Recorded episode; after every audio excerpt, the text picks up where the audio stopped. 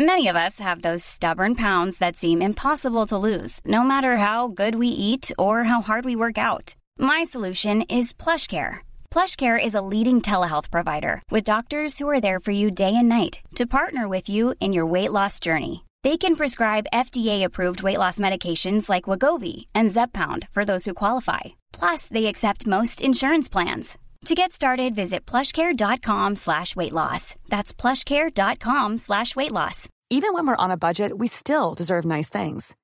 Quince is a place to scoop up stunning high-end goods for 50 to 80% less than similar brands. They have buttery soft cashmere sweaters starting at $50, luxurious Italian leather bags, and so much more. Plus, Quince only works with factories that use safe, ethical, and responsible manufacturing. Get the high-end goods you'll love without the high price tag with Quince. Go to quince.com slash style for free shipping and 365-day returns. Hold up. What was that? Boring. No flavor. That was as bad as those leftovers you ate all week. Kiki Palmer here, and it's time to say hello to something fresh and guilt-free. Hello Fresh. Jazz up dinner with pecan-crusted chicken or garlic butter shrimp scampi. Now that's music to my mouth. Hello Fresh. Let's get this dinner party started. Discover all the delicious possibilities at hellofresh.com.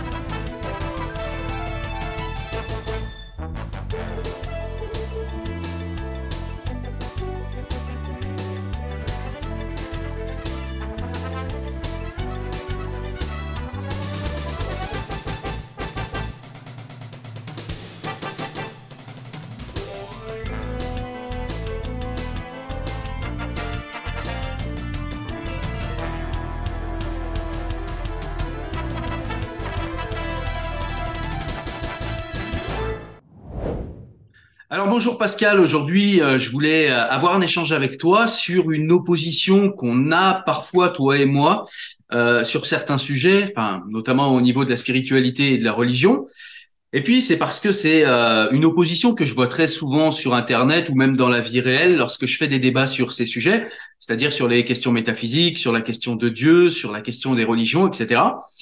Et très souvent en fait il y a une opposition où on voit des apostats rejeter complètement la religion, rejeter toute question euh, métaphysique et toute idée de spiritualité.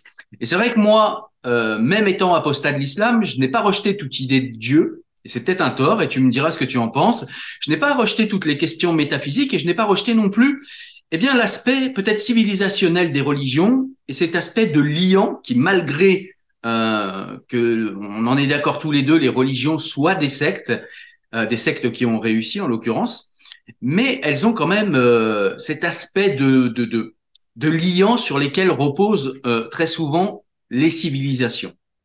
Donc voilà, euh, c'est de cela dont j'aimerais, dont on parle aujourd'hui. Et du coup, bah, j'aimerais dans un premier temps, Pascal, bonjour déjà et merci d'avoir accepté. Et ce que j'aimerais, c'est tout simplement que tu nous donnes ta position, parce que là, je te donne ma perception de ta position, et j'aimerais que tu précises euh, ta position toi-même, voilà, pour que ce soit plus, Bah oui. euh, plus clair. Oui, merci Cyril. En fait, euh, c'est peut-être la question essentielle de savoir quelque part, euh, est-ce qu'on est véritablement différent dans nos convictions après avoir remis en question tout ce à quoi on a cru de bonne foi. Et euh, je ne suis pas en fait certain euh, qu'on est tellement différents euh, l'un de l'autre ou qu'il reste des, des différences euh, à ce point importantes qu'on ne puisse pas s'entendre sur le, le fond du fond. Et donc c'est aussi pour moi la- du coup l'intérêt de notre échange, c'est de se dire que peut-être que euh, au fur, au fur et à mesure de l'échange, euh, on se rendra compte que quelque part on, on se rejoint peut-être davantage encore. Mais on verra bien. D'accord. Donc dans un premier temps, ce que j'aimerais, euh, ce que j'aimerais dire, c'est tout simplement que Eh bien, comme je le disais très souvent, beaucoup d'apostats rejettent toute idée de Dieu et nous disent que voilà, les gens qui euh, qui ont besoin de Dieu sont des gens un petit peu euh, un petit peu bêtes, un petit peu faiblards d'esprit et puis un petit peu peureux en plus, qui ont besoin d'un ami imaginaire pour supporter le poids de la vie, le poids de la liberté.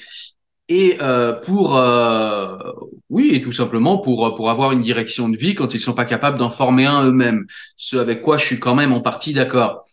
Euh, mais au-delà de ça moi je vois dans le fait religieux notamment dans le fait spirituel mais dans le fait religieux il y a quand même euh, un petit peu de spiritualité et puis il y a quand même un aspect euh, ouais un aspect rituel ritualiste qui, qui, qui, qui rappelle aux gens aux hommes et aux femmes que que tout n'est pas que matérialisme athée et, j'aimerais que tu nous dises si toi tu rejettes en fait toute spiritualité, tout, on va dire, allez, on va aller directement dans, le vif du débat. Est-ce que tu rejettes toute intelligence, toute possibilité d'une intelligibilité ou d'une ou d'une volonté derrière la création de l'univers? En fait, Cyril, je pense que toi comme moi, on est euh, fondamentalement euh, d'accord sur l'essentiel, c'est-à-dire que on sait très bien que la religion, euh, en termes de anthropomorphisme ne veut strictement rien dire, c'est-à-dire que c'est juste une projection en fait de nos passions et de nos peurs et euh, tout ce qu'elles véhiculent comme culpabilité, du coup de besoin de croire en notre vie parce que la vie que l'on mène en fait nous euh, paraît insuffisante et qu'on a peur de la mort et que l'ignorance évidemment euh, elle est un terreau absolument important, essentiel qui permet justement aux religieux de de s'agripper dessus, je dirais, pour nous faire croire que eux détiennent la vérité et que finalement, en dehors de eux, euh, rien n'est possible.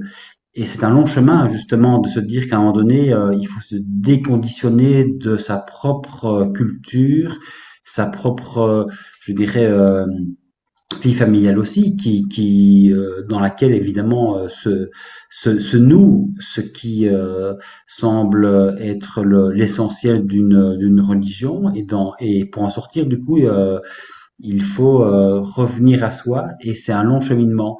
Et du coup, je me dis souvent.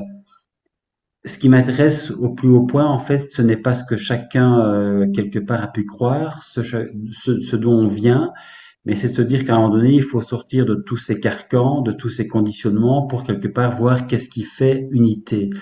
Euh, et c'est un petit peu quelque part, tu l'as cité, euh, ce que Voltaire disait, parce que j'en citerai euh, quand même quelques-uns qui m'ont justement euh, aidé sur ce chemin à me déconditionner aussi. Voltaire notamment dit ceci, plus l'être humain sera éclairé, plus il sera libre. Et éclairé, évidemment, c'est forcément sortir de l'obscurantisme des religions. Et quand on en sort, du coup, effectivement, on devient éclairé et on devient libre. Et ça, c'est euh, c'est un sacré chemin. Et alors après, du coup, euh, pour à ta question, qu'est-ce qu'il en reste? C'est-à-dire que quand on a remis en cause tout ce qu'on pensait croire, tout ce qu'on pensait savoir, et en fait euh, se rendant compte qu'on ne savait rien, qu'est-ce qu'il reste après ça? Ben, je pense, Moi, je pense que quelque part, il ne, il ne reste rien, c'est-à-dire qu'il ne reste que ce que l'on euh, que ce qu'on a vécu soi en fait. Et, euh, et bien bien malin quelque part est celui qui euh, qui qui sait ce qu'il y a après la vie. On a été tellement nombreux euh, au cours des siècles religieux en premier à dire je vais vous dire ce qui reste après tout ce que vous pensez savoir, ce qui reste après la mort qu'à un moment donné, il faut se dire, euh, moi-même, du fond du fond d'où je pense, je ne sais rien en fait. Et j'accepte de ne rien savoir. Et ça, c'est vrai, c'est vraiment pour moi un, c'est un trou quelque part. C'est se dire, je, ne sais plus rien et j'accepte plus savoir. Je comprends. Alors, il y, y, a plusieurs choses qui sont très riches et très intéressantes dans tout ce que tu as dit. La première chose que je puis dire, c'est que effectivement Voltaire était d'accord avec toi et je te rejoins parce que je suis d'accord avec vous deux sur le fait qu'effectivement toutes les religions sont des sectes qui ont une vision de Dieu qui est anthropomorphique, c'est-à-dire que eh bien on voit un Dieu profondément humain avec des passions, qui se met en colère, qui a besoin qu'on l'adulte, qui a de l'orgueil, qui a voilà. Donc Mm. On, est d'accord là-dessus. Et ça, c'est quelque chose qui est assez commun, je dirais, en tout cas sous nos horizons. C'est pas commun partout. Hein. On est même euh, euh, en France, en Belgique, euh, voilà, en Europe en général, on est quand même une particularité mondiale. Mais en tout cas, sous nos horizons, c'est quand même quelque chose qui est assez consensuel et, et dont je suis, je suis moi aussi d'accord. Euh, maintenant, euh, Voltaire, c'était en même temps la personne qui disait que toute religion est une secte, comme tu l'as rappelé, mais Voltaire, c'était aussi la personne qui disait celui qui pense que Dieu n'existe pas, c'est aussi celui qui pense que, eh bien, il se balade dans le désert, il trouve une montre et qu'en fait, il n'y a pas d'horloger. Donc, ce que, ce que je veux t'expliquer par là, c'est pas forcément pour contredire ta citation, mais c'est tout simplement pour rappeler que si Voltaire était fermement contre les monothéismes, Voltaire était aussi fermement déiste. Et euh, ce que je veux expliquer par là, c'est que tu dis, effectivement, quand on regarde ce qu'on croyait savoir et comment on s'est illusionné quand on a été euh, au sein d'un monothéisme, c'est ton cas et c'est aussi le mien, euh, et du coup, tu dis finalement, il ne reste plus rien. Et je peux être d'accord avec toi, mais uniquement de manière transitoire, c'est-à-dire à la Descartes. C'est-à-dire, tu sais, quand Descartes se départit de tout ce qu'il croyait savoir, et puis que finalement, il, veut repartir du seul savoir sur lequel il ne peut pas douter. Voilà, donc me revoilà avec un autre point de vue et une autre caméra parce que j'ai eu un petit problème technique avec ma première caméra. Donc j'en étais à dire oui que que Voltaire n'était pas contre toute idée de Dieu, bien au contraire. Euh, Voltaire disait très souvent que eh bien il ne peut pas y avoir euh, d'horloge sans horloger. Voilà, c'est ainsi qu'il voyait euh, qu'il voyait le monde et qu'il justifiait son déisme. on peut également parler de de, de Spinoza qui nous expliquait que bien tout le monde peut obéir, mais tout le monde ne peut pas se former une éthique par lui-même et tout le monde ne peut pas être libre. Ça nécessite des particularités, euh, des particularités, euh, un amour, une appétence pour la liberté, mais aussi des particularités intellectuelles que tous n'ont pas. Et c'est pas être arrogant que de dire ça, c'est un constat. Euh, ce que je veux te dire par là, c'est que tous ces gens qui étaient contre le monothéisme n'étaient pas forcément contre toute idée de religion. Et donc j'en venais au moment où ça a coupé à cette idée où euh, tu disais qu'est-ce qu'il reste quand on s'est départi de toutes les illusions dont nous ont bercé les monothéismes? Et tu me disais finalement il reste rien. Et est-ce que ce rien, tu penses chez toi, c'est un rien à la manière de Descartes, c'est-à-dire c'est un rien transitoire, c'est-à-dire que Descartes s'est départi de tout ce qu'il savait, et puis, il est resté sur la seule et unique certitude qu'il pouvait former, c'est-à-dire je pense, donc je suis. C'est-à-dire que si je doute, si j'ai la capacité de douter, ça veut dire que je pense, et si je pense, eh bien, ça veut dire que je suis. Et ça, c'est une certitude indubitable de laquelle je ne peux pas douter. Et c'est la seule dont je ne peux pas douter. C'est-à-dire qu'en gros, il s'est départi de tout son savoir pour ensuite reformer à l'aide de son intellect et à l'aide de la méthode cartésienne, eh bien des nouvelles certitudes qui seraient des petites certitudes qui le feraient avancer et qui lui permettrait de se diriger dans le monde, nous disait-il. C'est pour ça qu'il avait inventé cette espèce de, euh, de comment disait-il, de morale transitoire. Voilà, c'est une morale transitoire qui va évoluer au gré de nos connaissances et des certitudes qu'on va former. Et en gros, tout ce, ce, ce voilà, tous ces trucs compliqués que je ressors, tout simplement pour dire, est-ce que tu es dans ce moment transitoire où tu rejettes tout pour euh, tout simplement refaire corps avec toi-même avant de pouvoir éventuellement adopter d'autres connaissances, d'autres certitudes ou d'autres choix?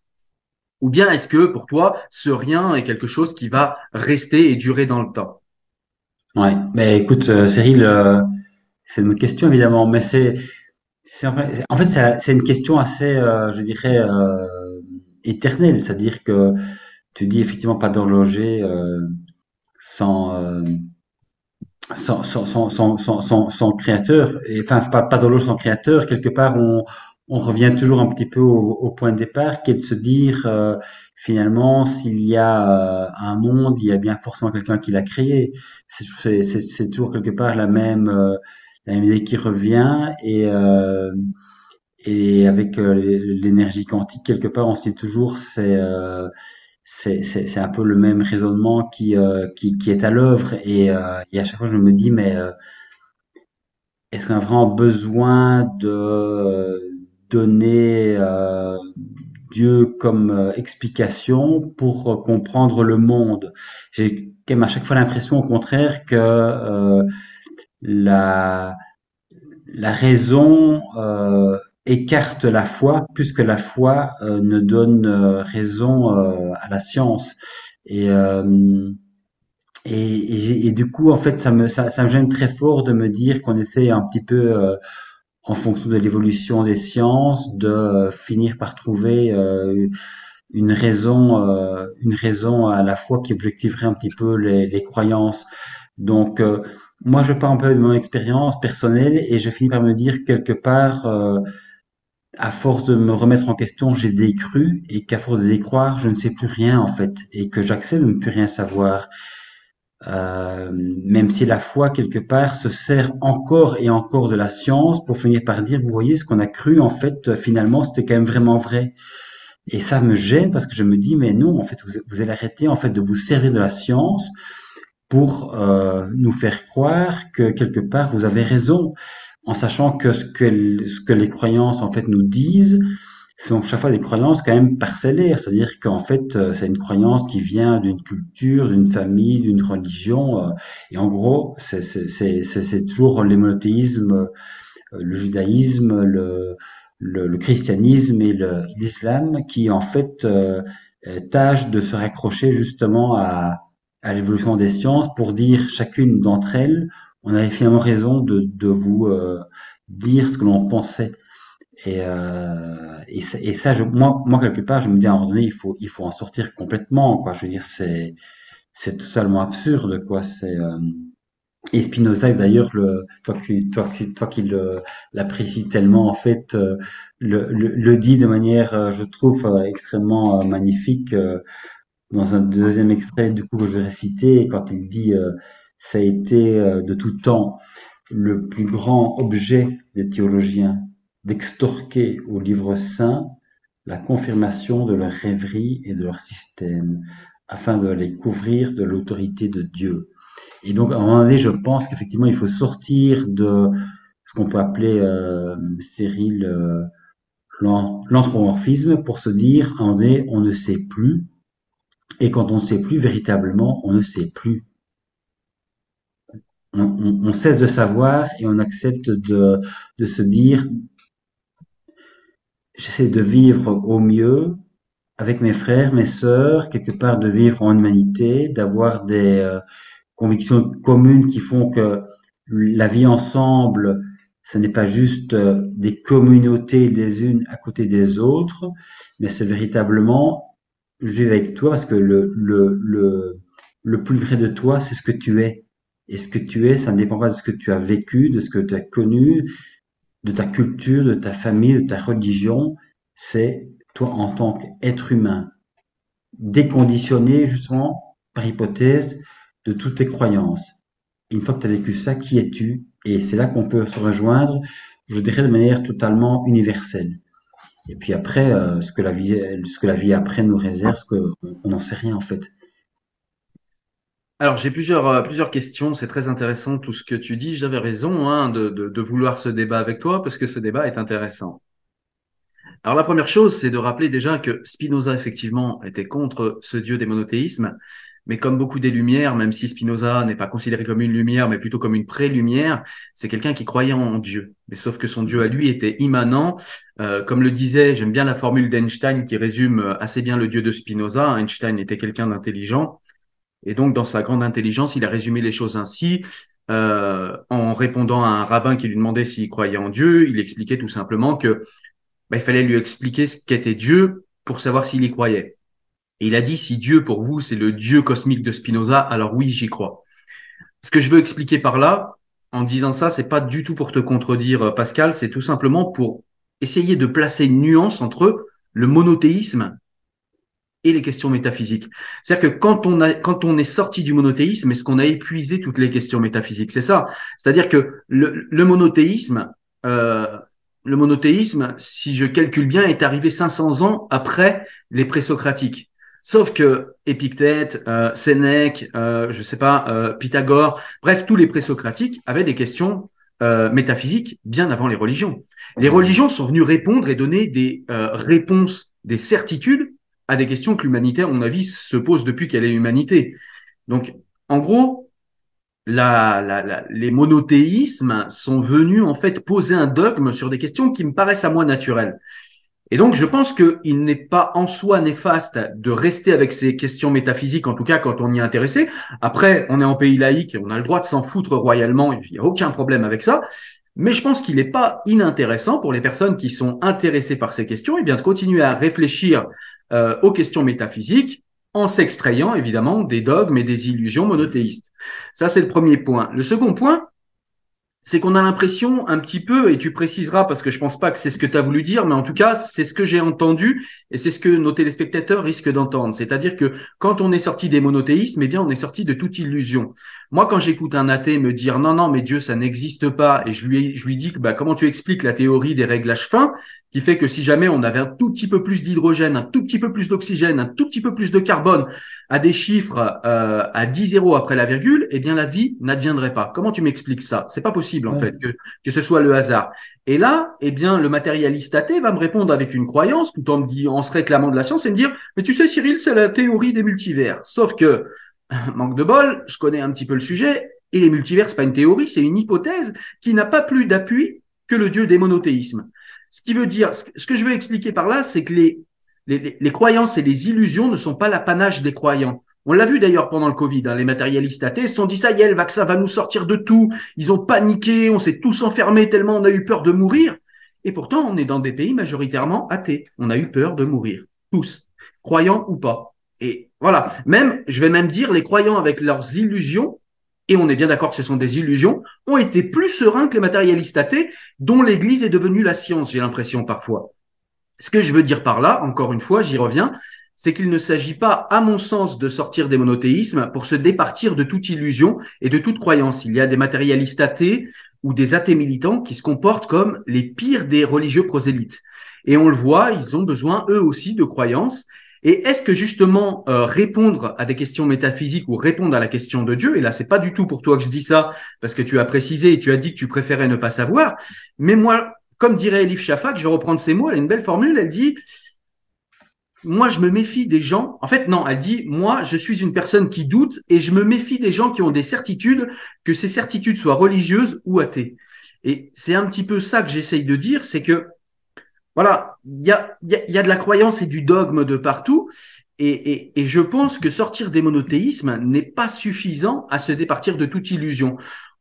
On a un petit peu parfois en tant qu'apostat, et je l'ai fait, mais pas trop parce que je suis sorti quand même de l'apostasie, enfin, je suis sorti de la religion et je suis devenu apostat par Spinoza, qui, euh, malgré ce qu'en pensent certains penseurs, a une euh, spiritualité très forte.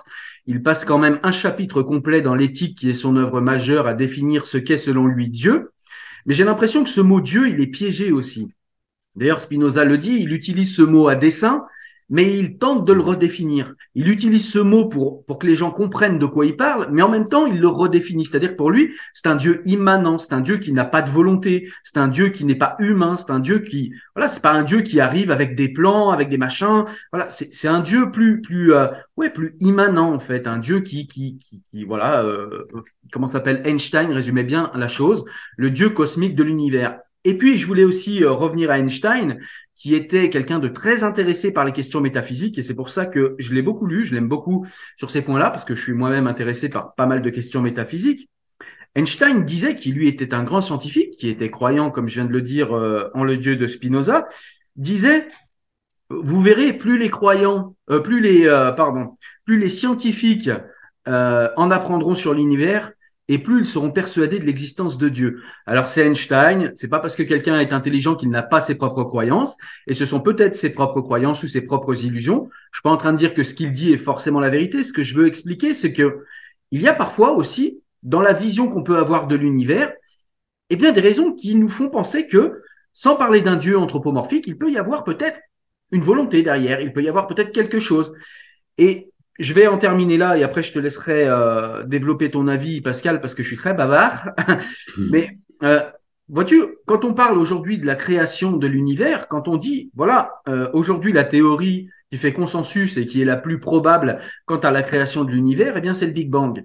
Et quand on parle du Big Bang et qu'on dit, bah qu'est-ce qu'il y avait avant eh bien, comme tu le disais tout à l'heure, je pense que celui qui a le plus d'honnêteté est celui qui dit je ne sais pas. Sauf que très souvent, les matérialistes athées ne disent pas je ne sais pas et les religieux ne disent pas non plus je ne sais pas. Donc, en soi, pour moi, ils se ressemblent.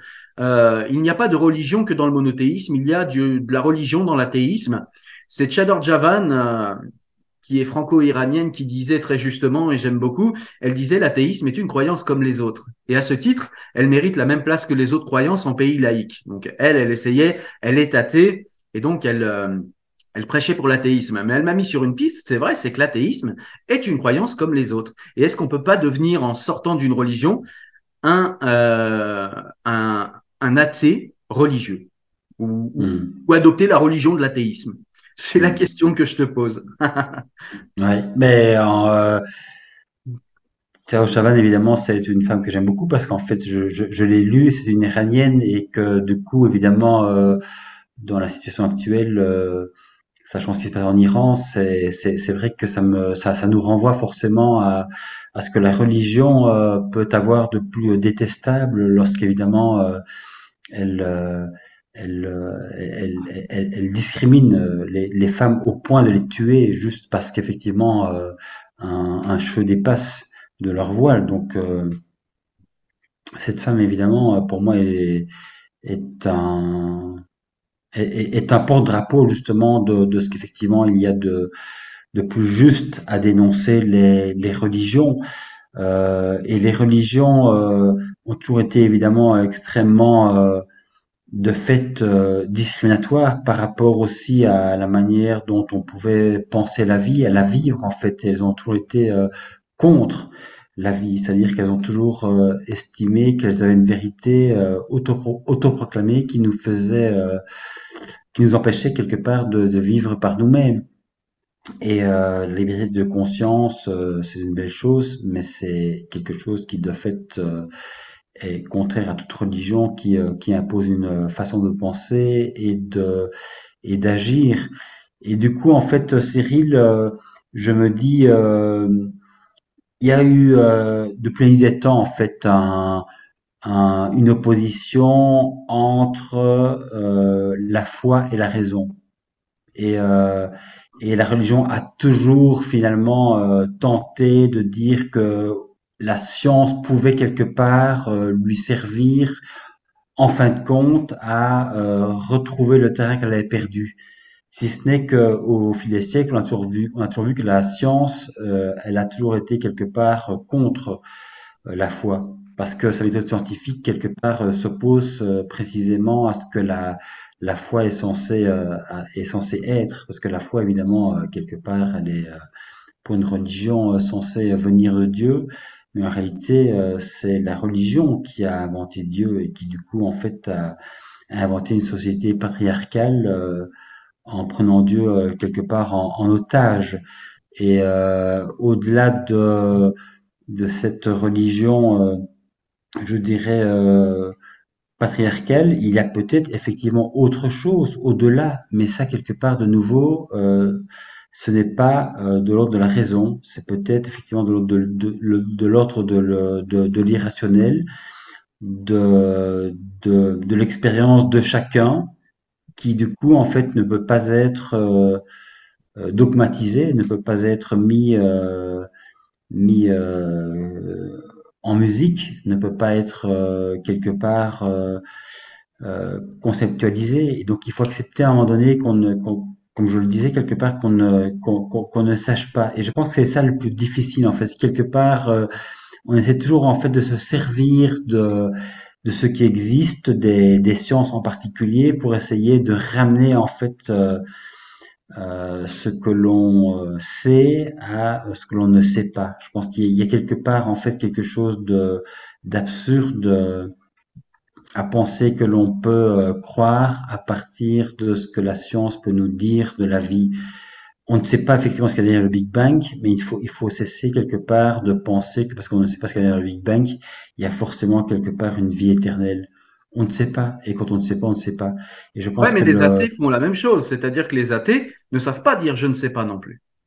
C'est ça, c'est Oui, c'est là où je m'en mais, dis. mais, mais, mais peu importe que les ne sachent pas en fait ce qu'il y a. Je veux dire, moi, je ne, je suis, je, je ne suis pas athée. Je dis simplement, je suis agnostique en fait. Je ne sais pas. Et, et quand, et quand je ne sais pas, j'admets en fait quelque part euh, hum- humblement que tout ce que la vie m'a appris ne m'a pas permis de savoir par rapport justement à, à l'au-delà de la vie et que quelque part euh, la religion euh, a fortiori, en fait, qui m'a tellement trompé de fois, elle n'est pas en mesure, en tout cas, de me dire ni, ni, ni sur terre ce qui est vrai, ce qui est juste, ce qui est bien, ce qui est mal, ce que je dois vivre comme étant juste, ce que je ne dois pas vivre comme étant euh, mauvais. et que du coup, en fait, euh, je, je, je, me dis euh, que j'ai à vivre par moi-même, en fait, en ne sachant plus. Alors, Pascal, tu as fait, tu as fait plusieurs oppositions auxquelles je souhaiterais répondre. La première, c'est l'opposition entre euh, la raison et la, et la foi. Tu as dit, si je me souviens bien, tu me corriges si je me trompe, tu as dit la, la science est toujours venue amoindrir les religions ou en tout cas combattre les religions. Ce qui est quand même à nuancer. Quand on sait que l'inventeur d'une théorie de la connaissance qu'on utilise encore aujourd'hui en science est Descartes, et on sait que Descartes était un fervent chrétien, euh, on sait que Spinoza est classé parmi les philosophes rationalistes, c'est-à-dire les gens qui utilisent et qui conceptualisent le monde uniquement par la rationalité. Spinoza était croyant, déiste, il n'était pas monothéiste, hein, comme euh, Descartes, lui, était beaucoup un fervent chrétien.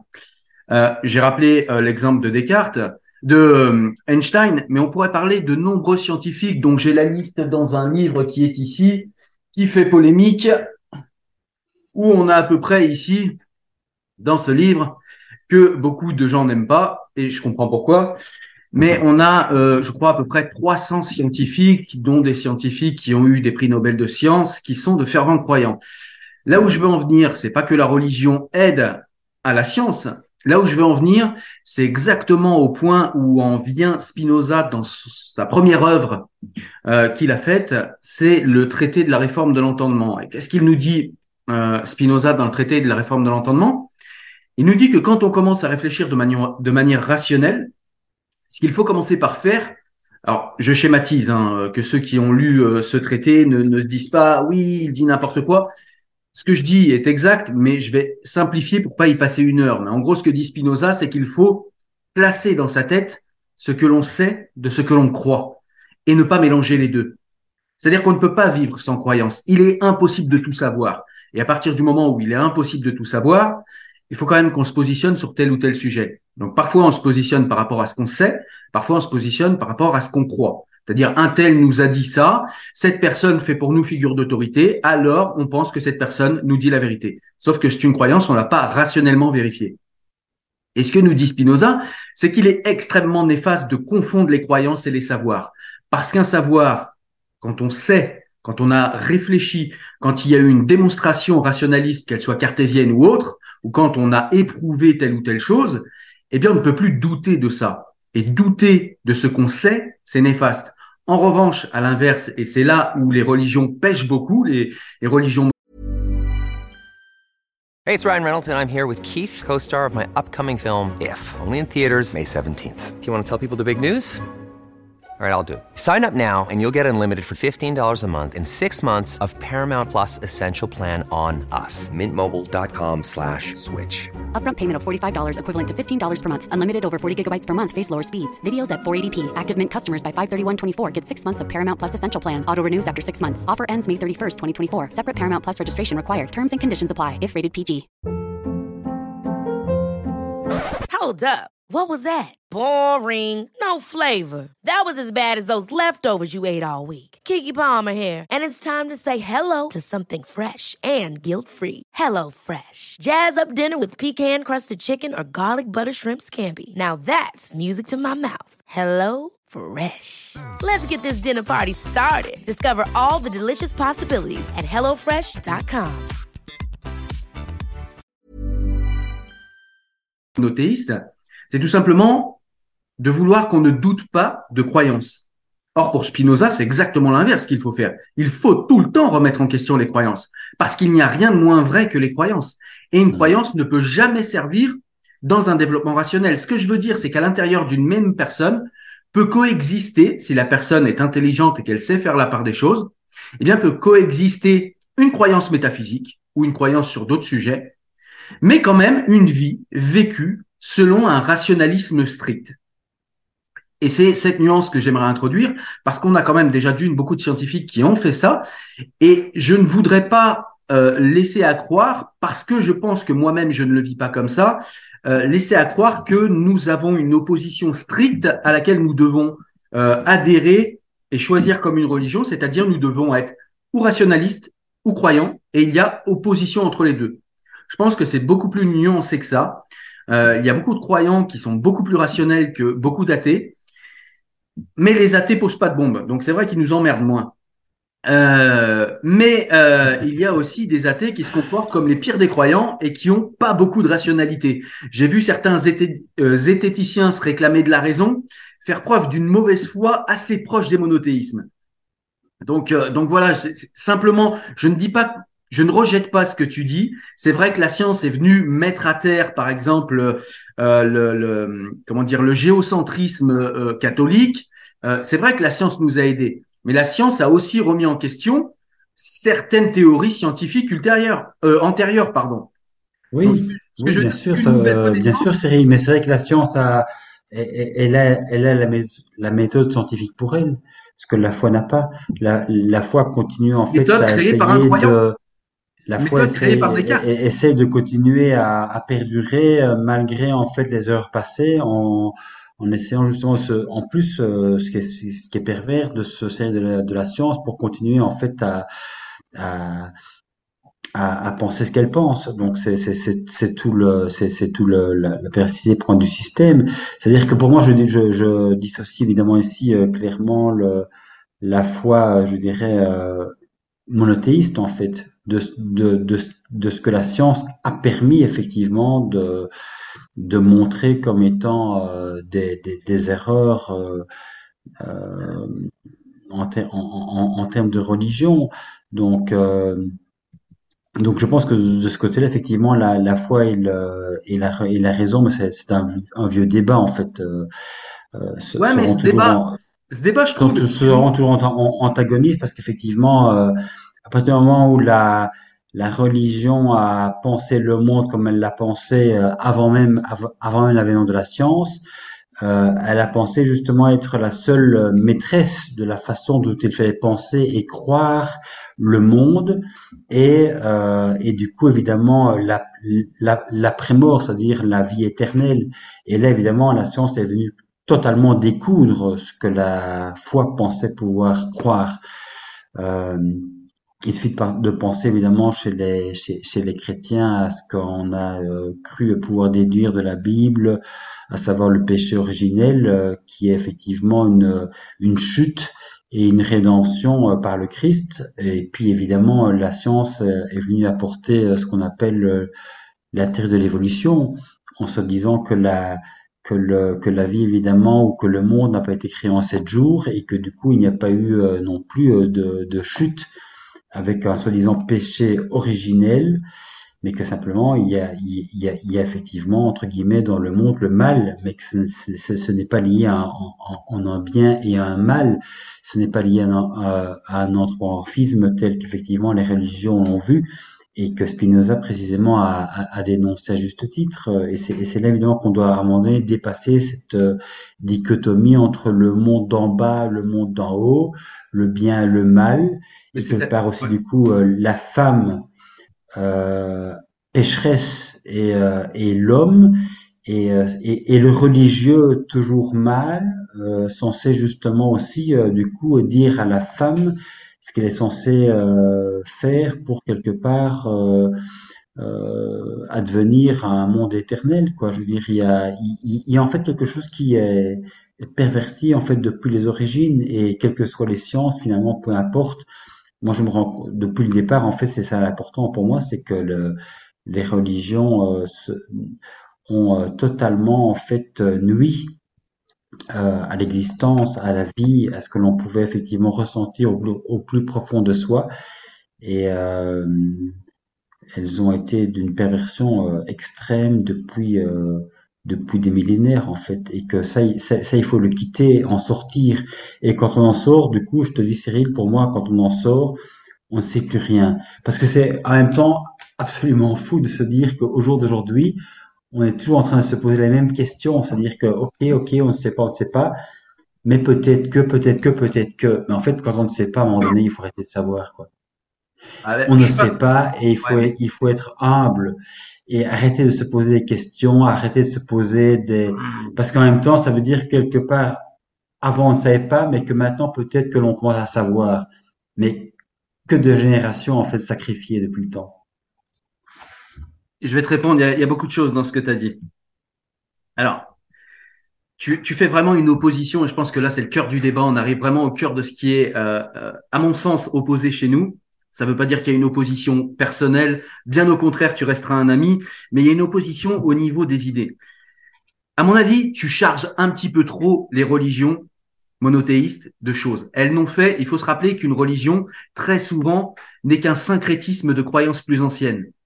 Il faut se rappeler que la première personne à avoir parlé de l'âme, c'était pas un monothéiste, c'était Platon. C'était Platon qui pensait qu'il y avait un paradis, qu'il y avait un Hadès et qu'il y avait donc quand on sait que les musulmans et quand on sait que les juifs et quand on sait que les chrétiens plus tard ont été imbibés de cette culture grecque, on conviendra assez rapidement que, eh bien, ils ont pu reprendre le platonicisme à leur compte. Ça, c'est le premier point. Le second point, il faut se rappeler que le patriarcat, c'est quelque chose qui a des racines beaucoup plus anciennes. Euh, J'enjoins chacun à aller vérifier et à se rappeler que les Grecs, les femmes grecques, étaient euh, n'avaient pas le droit de vote, elles étaient euh, honnies de toute euh, citoyenneté et elles étaient voilées. On l'oublie, elles étaient voilées. Et on oublie aussi que euh, les femmes étaient voilées bien avant ça. On a des, on a des, comment dire, on a des, des traces du voile. On peut remonter jusqu'à Sumer. Donc oui, les, religions monothéistes ont pris des croyances anciennes. Elles ont pris du bon, mais elles ont pris aussi du moins bon. Et elles ont pris du très néfaste. Leur problème, c'est qu'elles elle se comportent comme euh, comme un système totalitaire. Elle se comporte comme le communisme, j'allais dire, et ça m'offre une belle transition pour rappeler que les religions monothéistes n'ont pas été les seules à être dogmatiques. Je rappelle que le nazisme était une, une idéologie sans Dieu. Et d'ailleurs, toute personne, tout scientifique, et c'est d'ailleurs pour ça qu'Einstein est vite parti, parce que toute personne qui croyait en Dieu et qui était sous régime nazi, eh bien, était envoyée en camp de concentration. Il faut se rappeler qu'un régime communiste qui était euh, des matérialistes athées et qui disait pour appuyer leur matérialisme athée, ils s'appuyaient sur la croyance que la matière serait immortelle. Grâce à la science aujourd'hui, on sait que, à la lumière de la deuxième loi de la thermodynamique, on sait aujourd'hui que la matière se dégrade. Toute matière se dégrade, qu'elle soit biologique, que ce soit une matière inerte, toute matière se dégrade. Et il faut se rappeler que quand on était sous régime communiste, si on était un scientifique qui émettions l'hypothèse d'une intelligence supranaturelle ou suprahumaine, eh bien on finissait au goulag où euh, on se faisait tuer. Encore une fois, j'y reviens, L'opposition, selon moi, elle n'est pas entre les religieux. en fait, quand je parle de religieux, je ne parle pas de la structure en tant que telle, la structure organisée que je rejette comme une secte. Là-dessus, on est d'accord. Mais le croyant en lui-même n'est pas forcément quelqu'un de néfaste. C'est quelqu'un qui se pose des questions métaphysiques et qui y répond avec des croyances parce que personne ne saurait faire autrement en l'absence de connaissances. Il répond à sa manière, il trouve un sens à sa manière, mais c'est pas forcément. J'aime bien aussi le, le, la formule d'Onfray, je n'ai rien contre les agenouillés, tout contre les agenouilleurs. C'est-à-dire qu'en gros, quelqu'un qui croit. oui, mais bon, c'est c'est parce qu'il y a déjà des agenouilleurs qu'il y a des agenouillés. En fait, je ouais, mais il y a eu des agenouilleurs. C'est parce qu'il y a des dominants qui ont dominé, Cyril. En fait, l'un n'a pas sans l'autre. Je veux dire, il y a des religieux, il y a effectivement des croyants. Les deux vont ensemble. S'il n'y a pas de religieux, il n'y a pas de croyants. En fait. Dogmatisme. Il y a, il y a des oppressants, des oppresseurs. C'est le dogmatisme. C'est le dogmatisme, ça. les deux, en fait. C'est pas forcément. Je, vais, je, vais, juste finir mon propos. Tu disais, tu, tu, tu, tu, euh, tu posais une opposition également par rapport au fait que la science, en fait, aurait sorti euh, l'humanité de l'obscurantisme. Pareil, c'est à nuancer. Effectivement, la science a aidé, mais c'est très connu chez nous en France que ce sont les Lumières qui ont sorti euh, l'humanité de l'obscurité. Or, les Lumières, il y avait très peu de scientifiques. La plupart étaient simplement des philosophes qui faisaient usage de la raison et des gens qui n'étaient pas dogmatiques, c'est-à-dire des gens qui croyaient en Dieu. Très souvent, ils étaient déistes, sauf quelques athées, euh, mhm. mais très souvent, ils étaient déistes, mais des déistes non dogmatiques, des gens qui étaient capables de dire sur telle ou telle question, bah, j'ai telle ou telle idée, moi je pense que c'est comme ça, mais je ne l'impose pas, et c'est une croyance, je n'en suis pas sûr. C'est des gens qui nous ont appris à raisonner. Donc c'est pas forcément non plus toujours la science qui nous a sorti du dogmatisme. On voit aussi que c'est surtout le dogmatisme le problème, parce qu'on voit que le dogmatisme athée, si on se rappelle de combien il y a eu de morts sous les mains de Mao, si on se rappelle de combien il y a eu de morts sous les mains de Staline et de Lénine, si on se rappelle de combien il y a eu de morts sous les mains de Hitler, on est sous des régimes totalement matérialistes athées et assumés et revendiqués. Et pourtant, ces gens-là ont fait de nombreux morts et ils ont été dans un totalitarisme au moins aussi important que les monothéismes. Donc, ce que je veux dire par là, c'est que c'est une structure mentale c'est une structure mentale dogmatique qui est plus à Oui, bien combattre sûr, bien plutôt sûr, que- bien sûr, plutôt que le monothéisme en tant que monothéisme, à mon sens en tout cas, en tant que croyance. Non, mais c'est le, Voilà. c'est surtout la connaissance de soi et euh, quelque part, qu'est-ce que l'on, qu'est- qu'est-ce que l'on sait en fait de, à partir de sa propre expérience quelque part. Je pense que l'universel en fait se, se construit à partir de ce que chaque être euh, individuellement est capable effectivement de, de voir à partir de lui-même, c'est-à-dire euh, en dehors du conditionnement qui, euh, qui a été le sien depuis sa naissance. C'est-à-dire que euh, chacun quelque part croit ce qu'il croit, non pas parce qu'en fait c'est une vérité, euh, je dirais universelle, mais justement parce que c'est en fait euh, une vérité particulière qui est liée juste à sa culture, à sa famille, à sa, à sa société, à sa religion. Et du coup, en fait, là, on se rend compte que on est en, en dissonance parce qu'en fait, euh, on ne parle, on ne parle pas à partir de l'humain, on parle à partir de ses propres conditionnements. Et, euh, et la vie, en fait, elle consiste, euh, et je dirais de manière euh, fondamentale et essentielle, elle consiste euh, à se rendre compte que ce qu'on avait cru comme une vérité euh, essentielle parce que c'était un donné, un présupposé, on se rend compte que petit à petit, en fait, ce présupposé, ce n'est jamais que ce qui nous été en fait inculqué et que du coup, euh, quand on en sort, on se dit, euh, ben oui, effectivement, de fait, euh, je pensais savoir, je pensais connaître, je pensais avoir une vérité et cette vérité, elle était totalement relative. Et, et, et du coup, moi, pour moi, ce qui est important, c'est de me dire à un moment donné, ces vérités relatives ne sont rien et la vérité réelle, elle surgit de l'humain. C'est ce qui nous fait en fait peut-être à un moment donné euh, dire qu'on peut vivre ensemble au-delà de, nos particularités. Et là, quelque part, euh, j'ai envie de reprendre Cyril euh, peut-être euh, parmi une autre citation, du coup, pour faire un petit peu le, lien entre tout ce qu'on dit. J'a- J'adore en fait les personnes qui ont été quelque part extrêmement prises dans leur propre carcan parce que de fait c'est tout ce qu'elles connaissaient et qui en fait au fur et à mesure de leur propre vie sont sorties de là pour euh, justement rejoindre l'universel. Et je pense euh, notamment à Krishnamurti qui était en fait euh, indien C'était surtout un très grand relativiste. Ouf, là c'est Bah, violent. relativiste, euh, je pense qu'il était, il, il- il était euh, présupposé être justement un gourou, comme tant de gourous dans nos religions monothéistes, et qui quelque part justement à un moment donné, attendez les gars, j'ai pas du tout envie d'être un gourou, j'ai envie de vous dire à tous les membres, tous les adeptes qui avaient envie de me suivre à un moment donné, surtout pensez par vous-même, et je n'ai pas du tout l'intention de vous dire ce que vous devez croire, et j'ai pas du tout l'intention de créer une nouvelle secte parmi toutes celles qui existent déjà. Et donc, du coup, en fait, il, il, il, affirme ceci et te rendira peut-être effectivement euh, par rapport à ce que tu viens de dire, mais euh, il affirme pour moi quelque chose qui était absolument essentiel, euh, qui peut parler à chacun. J'affirme que la vérité est un pays sans chemin et qu'aucune route, aucune religion, aucune secte ne permet de l'atteindre. Voilà, en quelques mots. Ouais, ouais, ouais. Alors moi, ouais, j'ai du mal avec ça parce que ça mène au relativisme philosophique et du coup au nihilisme. C'est-à-dire que si euh, tout est relatif, eh bien plus rien n'est vrai. Et si plus rien n'est vrai, la vérité n'existe pas et chacun reste dans son coin avec une vérité relative. Et donc c'est le meilleur moyen de donner toutes les cartes aux croyants. Donc moi, c'est je quoi la vérité, du coup, Cyril? C'est quoi la vérité? C'est ça le truc? il y en a pas de vérité. Ben Euh, voilà, c'est les- c'est ce, que dit- c'est ce que vérités- dit en fait Krishnamurti. Il n'y a pas de vérité.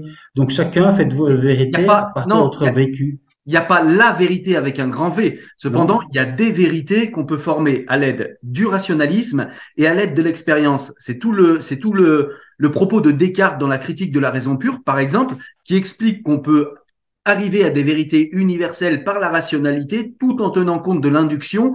À l'époque, l'induction, ça voulait dire l'essence, en fait.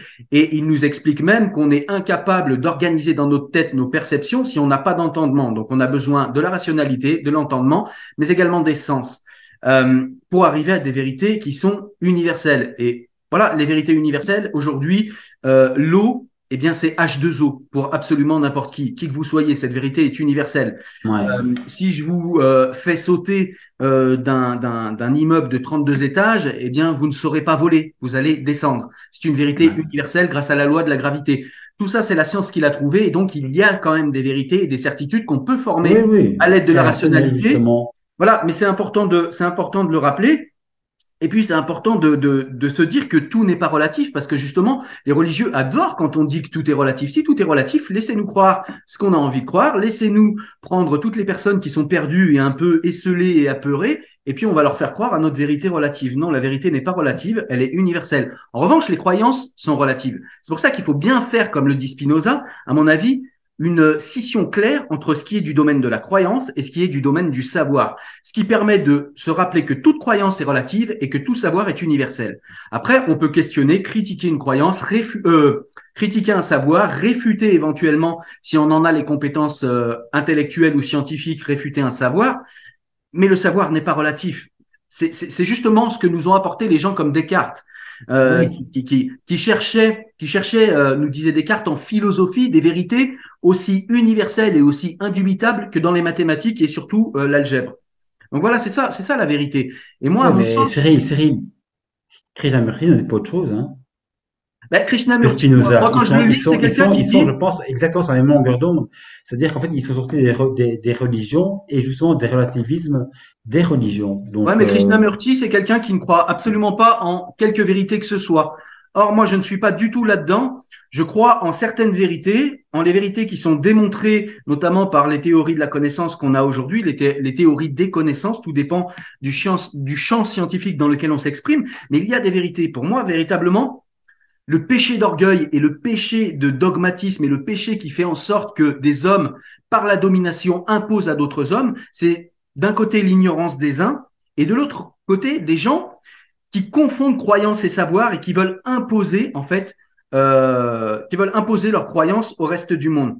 Ouais, mais Grénamur dit en fait que chacun est son propre maître, hein, donc il, n'impose absolument, il n'impose rien. S'il avait imposé justement, il aurait été le gourou, il aurait imposé effectivement ses convictions. Il, il impose a rien. Dit, chacun est libre de penser ce qu'il pense et, et, et, et, de vivre effectivement euh, en fonction de ce qu'il est en train de, de vivre comme expérience. Non, non, il n'impose euh... rien, il relativise tout. C'est ça mon problème avec lui. C'est pas qu'il impose, c'est qu'il relativise absolument tout. C'est-à-dire que pour lui, comme dirait euh, le, le, philosophe Miguel Benassayag, ce sont des philosophes qui pour eux, tout est relatif. Si pour eux, tout est relatif, le fait de dire tout est relatif est déjà en soi une proposition absolue. Mais en plus, si tout est relatif, saute par la fenêtre, mon gars, et tu verras que tout n'est pas relatif. Il y a des choses qui sont non, mais ça n'est pas, non, il pas ça. Je pense qu'il y, je pense qu'il y a un problème effectivement de. de non, en fait, il est dans le déconditionnement du mental. Il nous dit qu'il faut se déconditionner du mental, que tout ce qu'on apprend par les connaissances, tout ça est relatif, tout ça n'est pas vrai. Bref, peu importe, peut-être que je le connais mal, peut-être que tu as raison, c'est pas sur lui que je voudrais, mais en tout cas, je voudrais vraiment alerter sur le fait qu'il faut pas non plus sombrer dans le relativisme où euh, rien ne serait accessible à nos connaissances et que on ne pourrait rien savoir. Il y, a, des vérités qui sont universelles. Quelqu'un qui est un esclave n'est jamais heureux. Ça, c'est universel. Donc, je veux dire, qu'on on, mutile quelqu'un, il souffrira, qu'on le mutile, qu'on le mutile mentalement. Je voulais juste finir vite fait avant de te laisser la parole sur le conditionnement religieux dont tu, dont tu nous parles, pardon. Et tu as raison, et c'était la raison pour laquelle tout à l'heure je t'emmenais sur des cartes. C'est-à-dire que tu parles du conditionnement religieux et tu as raison, mais ça tu pourrais l'appliquer à absolument tout. Ce que tu manges. Si mes enfants sont végétariens, c'est parce que je le suis. Peut-être plus tard remettront-ils eux-mêmes tout ça en question, mais pour l'instant, s'ils sont végétariens, c'est parce que je le suis.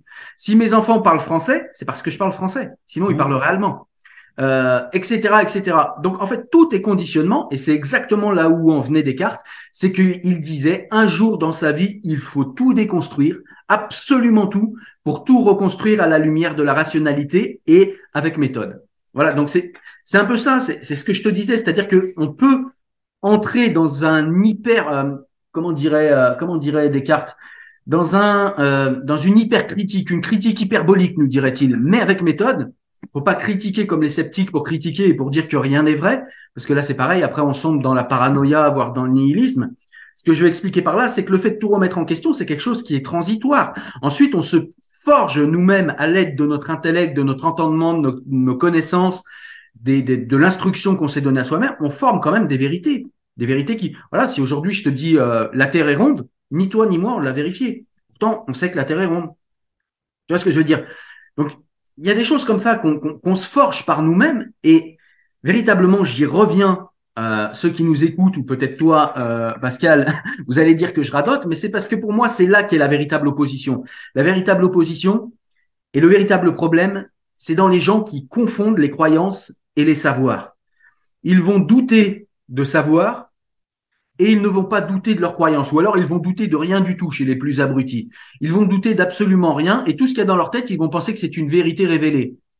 Et c'est ça pour moi le problème. Le problème, c'est qu'il y a des gens qui ne doutent pas, ou alors ils doutent des mauvaises choses. Et puis il y a des gens qui sont pas. Regarde, aujourd'hui, on a des gens qui font du relativisme culturel, qui nous disent ah ben le voile finalement c'est peut-être quelque chose de bien, il faut quand même l'accepter. Mais c'est parce que c'est des gens qui ne sont pas solides sur leur savoir. Et du coup, on arrive à leur faire relativiser leur savoir et alors que ces gens, si ça se trouve, on n'arriverait même pas à leur faire relativiser leurs croyances. Or, c'est l'inverse qu'il faut faire. Il faut relativiser les croyances, mais ne jamais relativiser un savoir. Quand un savoir est établi, on peut avoir un esprit critique dessus pour, pour le former, pour le faire évoluer, pour l'endurcir, pour, pour lui donner de meilleures bases. Mais on ne doute pas comme ça d'un savoir.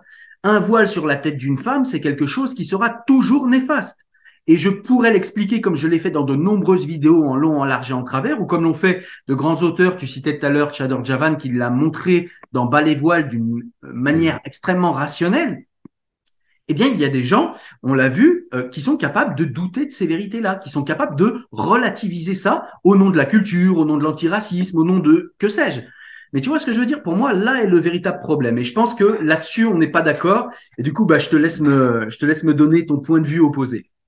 Bah, on n'est pas d'accord. Euh, en même temps, euh, c'est ce qu'on disait, tout à l'heure, c'est que pour moi, effectivement, il faut dissocier complètement euh, ce qui est la foi en termes de croyances monothéistes et ce qui est effectivement de l'ordre de la raison, qui, qui ont tous été antagonistes, même si effectivement, au fur et à mesure, les, les religions ont bien été obligées de de se, de, se faire à la raison pour essayer quand même encore quelque part d'être compatible.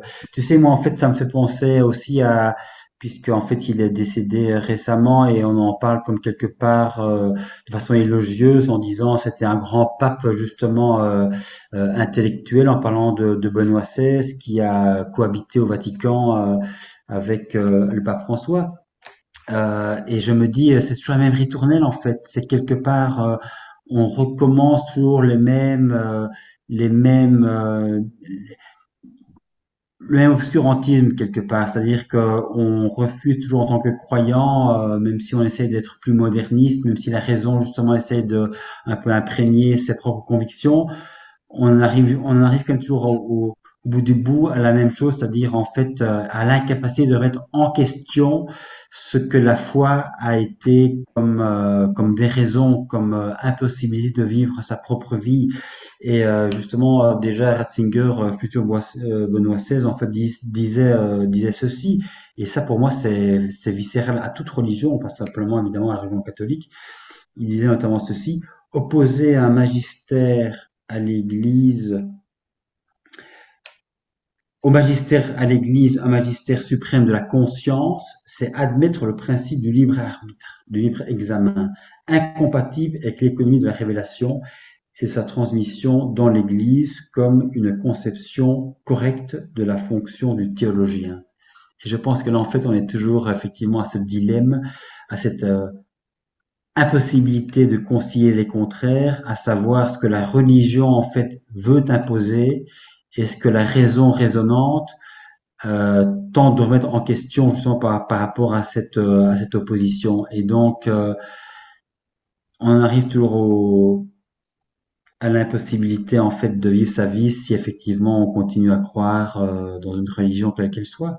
Et, et pour moi, effectivement, c'est consubstantiel à la religion. La religion, en fait, a une vérité qui descend du ciel, mais qui en fait n'est jamais qu'une une vérité euh, patriarcale que le que le que le prêtre, que l'imam ou que le rabbin en fait s'approprie et en fait euh, cherche à imposer à aux croyants qui euh, qui, qui, éventuellement tombent peu ou prou sous sa coupe. Ouais, alors là, tu reviens euh, sur les religions, mais là-dessus, on s'est mis d'accord dès le départ. Les religions sont des sectes. Moi, j'ai aucun problème avec ça. Je suis du côté Oui, de mais euh, oui. Les religions sont des sectes, mais c'est pas parce que euh, les religions sont des sectes qu'on doit s'empêcher d'avoir tout questionnement métaphysique, euh, qui chez nous, au moins en Occident, a au moins 3000 ans, si je m'arrête au présocratique. Je veux dire, c'est, c'est quand même des questions qui sont, pour certains, importantes. Et Dieu merci, dans nos pays, on a acquis le droit de s'en foutre. Et je trouve ça très bien. Simplement, je dis que c'est pas parce qu'une personne euh, se pose des questions métaphysiques et pose l'hypothèse de Dieu, comme les matérialistes athées posent l'hypothèse des multivers, que ce sont forcément des crétins. Il y a des gens très intelligents. Voilà, c'est, c'est- je veux dire, quand on, quand on voit par exemple Pascal, inventeur de la calculatrice, c'est quand même quelqu'un qui a posé le pari de Dieu. Euh, quand on voit, euh, bref, je vais pas redire, mais voilà, bref. Euh, et puis, et puis Oui, oui, mais en même temps, il a posé, oui, il- oui, non, en fait, mais, on- mais tu sais, c'est comme moi, en fait, on peut être extrêmement intelligent sur le plan intellectuel et sur le plan, en fait, de la foi, extrêmement enfantin, hein, je veux dire, C'est euh, exactement ce que je dis. C'est pour ça qu'il faut toujours penser à relativiser les croyances qui peuvent être extrêmement infantiles et pas que dans les religions d'ailleurs. Et il faut véritablement être sérieux sur les savoirs. Et quand on impose un savoir, quand on impose par exemple en République par des lois un comportement, il faut être bien sûr que ce savoir est universel. Il y a parfois aussi en République des lois qui nous sont imposées et qui sont des croyances. hein. Euh, je veux dire, quand on dit euh, aujourd'hui, on va enlever tous les impôts aux pauvres et puis on va enlever les droits chômage aux chômeurs et puis ces espèces de feignants euh, vont trouver du travail, c'est une croyance. Je veux dire, parce que dans les faits, euh, en France, on a 400 000 emplois disponibles et 5 millions de chômeurs. Alors, je suis pas très bon en maths, mais, mais là, quand même, on voit que ça rentre pas. Donc, c'est une Ouais. croyance. Euh, je veux dire, les croyances sont partout. Et à mon sens, on réduit la lutte contre les croyances, on la, on, on l'amoindrit en ne restant attaché qu'aux religions. Les croyances sont partout. bien sûr. Et effectivement, ce qu'il y a de plus néfaste dans les religions, c'est que les croyances sont organisées en système, et c'est un système qui, on l'a vu, si on lui casse pas les dents, comme le dit Voltaire régulièrement, devient totalitaire. Donc il faut faire attention à ce monstre à qui il faut couper les griffes et casser les dents, comme disait Voltaire. Il faut faire attention à lui. Mais je pense qu'avec le catholicisme, pour l'instant, on est un peu tranquille. C'est-à-dire qu'il Ouais. fait encore quelques adeptes, mais il a plus beaucoup de puissance et de force en Europe. Par contre, on a l'islam qui nous casse les pieds, donc il va falloir la surveiller. Et on a aussi quelques matérialistes athées et quelques politiques qui, avec des éléments de langage, arrivent à nous faire croire euh, bah, que les chômeurs sont tous des feignants, euh, que les patrons sont tous des gens bien qui les pauvres distribuent tant qu'ils peuvent, mais bon, ils ont besoin de huit piscines et de cinq villas. Euh, voilà. Euh, Vois-tu, les, les, les croyances pour moi sont partout et véritablement c'est là qu'est pour moi, à mon sens, le problème, il est dans les gens qui, j'y reviens encore une fois, euh, mélangent dans leur tête ce qui est du domaine de la croyance et ce qui est du domaine de la démonstration sérieuse et qui est donc une vérité universelle et donc universalisable et donc poten- potentiellement imposable avec bonne, avec bonne raison. C'est-à-dire quand on dit que la démocratie, c'est le meilleur des systèmes qui existent, je veux dire, on l'a expérimenté, on le voit, c'est vrai, c'est le meilleur système qui existe. Hmm. Pas le plus parfait, enfin c'est, il est pas parfait, il y a aucun système parfait, mais c'est le meilleur. C'est le meilleur. Donc voilà, voilà où, où j'en finirai en tout cas pour moi, et puis je te laisse euh, peut-être faire une phrase de quelques phrases de conclusion. En tout cas pour moi, véritablement, mon problème n'est pas forcément avec les religieux, bien que pour moi, je le répète et je n'en ai pas honte, les religions sont des sectes, et c'est ce que je pense. En revanche, je n'ai aucun problème avec les gens qui ont des croyances religieuses, avec le fait de pouvoir raisonner avec eux et de les prendre pour des gens intelligents, parce que je sais que nombreux le sont.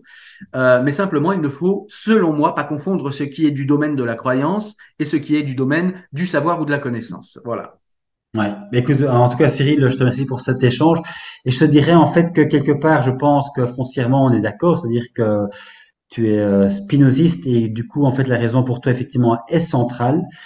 Et euh, je pense que comme Spinoza, effectivement, euh, les religieux sont porteurs d'une religion et qu'en tant que tels, quelque part, ils ont une responsabilité aussi et que euh, Ça, la propagation de leurs croyances, ce n'est pas innocent, ça a un impact, ça influence et que de ce fait-là, effectivement, euh, s'il n'y avait pas de religieux, il n'y aurait pas de religion et que pour moi, on peut pas faire en fait euh, l'impasse de l'un euh, et de l'autre et que du coup, euh, un, un, un, un religieux, euh, j'ai quelque part envie de dire, entre guillemets, euh, sans, sans prendre à partie la personne elle-même, un religieux, quelque part, euh, aussi néfaste que la religion qu'il porte, à savoir effectivement qu'il continue à colporter des chimères.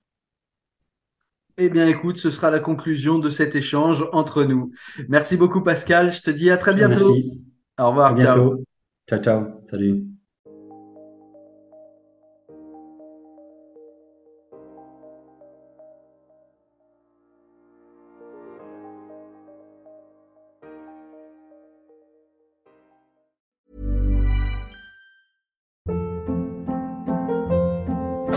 Hold up. What was that? Boring. No flavor. That was as bad as those leftovers you ate all week. Kiki Palmer here, and it's time to say hello to something fresh and guilt-free. Hello Fresh. Jazz up dinner with pecan-crusted chicken or garlic butter shrimp scampi. Now that's music to my mouth. Hello Fresh. Let's get this dinner party started. Discover all the delicious possibilities at hellofresh.com.